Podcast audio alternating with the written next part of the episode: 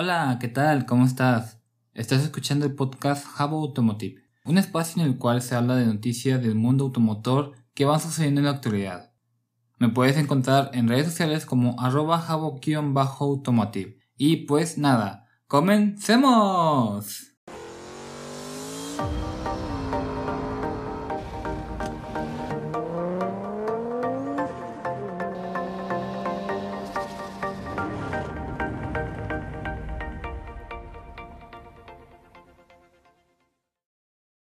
Bienvenidas y bienvenidos a un nuevo capítulo del canal. El día de hoy te voy a estar comentando esa noticia que tiene que ver con la Kia Soul.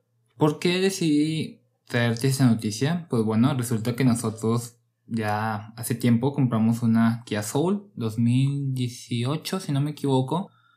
La verdad es que este vehículo no nos salió muy bien, Vaya, tuvo varios detalles de fábrica, el cielo del vehículo estaba dañado, no tenía un buen consumo de combustible. Vaya, adquirimos la versión de 1.6 litros, versión normal, vaya, motor atmosférico de 1.6 litros.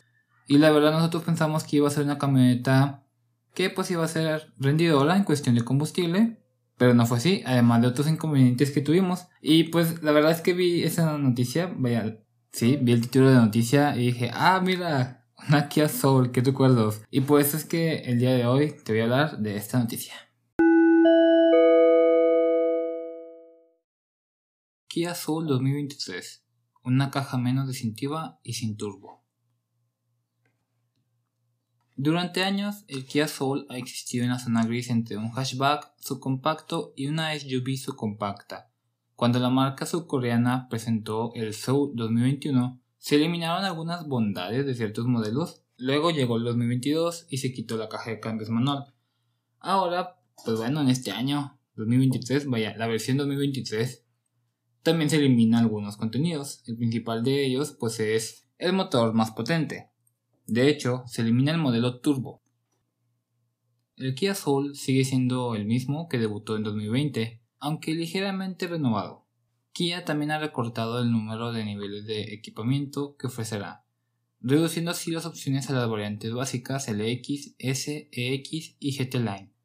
Se removió la X-Line, que es un modelo de tipo SUV, y el acabado deportivo turbo junto con su homónimo, un motor de 4 cilindros en línea, 1.6 litros turbo alimentado con 201 caballos y una transmisión automática de doble embrague.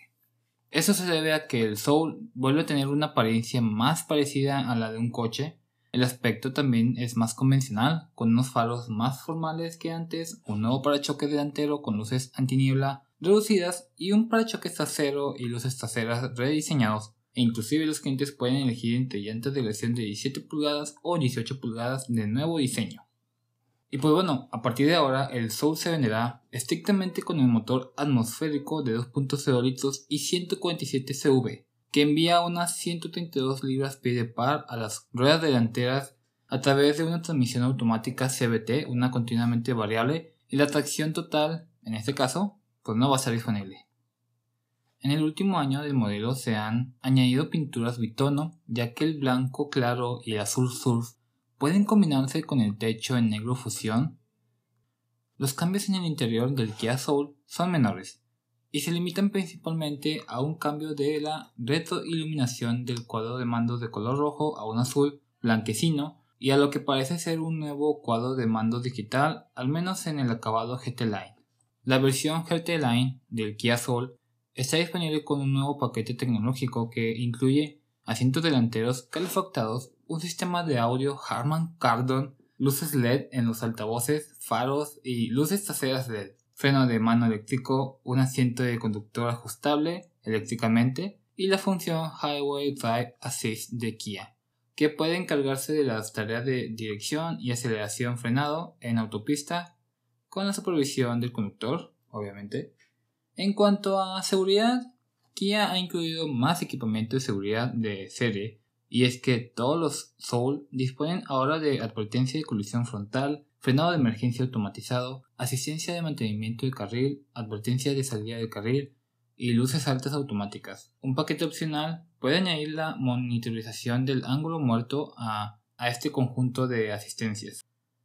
El precio del Kia Soul no se anunciará hasta que se acerque la fecha de su puesta a la venta, pero con la pérdida del motor turbo disponible y la consolidación de los niveles de equipamiento, es muy probable que se reduzca el precio del modelo. Es de esperar que el precio base se mantenga en torno a los 20 mil dólares, pero que las versiones GT Line sea quizás más barato que el GT Line Turbo del año pasado, que partía de unos 29 mil dólares, aunque el frontal se asemeja Ahora a lo que es el sedán subcompacto Kia Rio, recuerda que el Soul lleva mucho tiempo apostando por la diversión.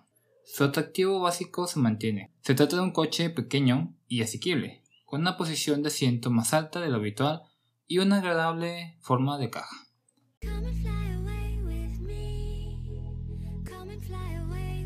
Y pues bueno, hemos concluido por el día de hoy. Si te quedaste hasta el final, gracias por escucharme. Te mando un saludo desde Nuevo León, México. Espero lo hayas disfrutado. Si tienes algún comentario o sugerencia, hazmelo saber para así mejorar el contenido de este canal. Y pues nada, espero sigas teniendo un buen día. Cuídate, cuídate mucho. Y nos vemos en el siguiente.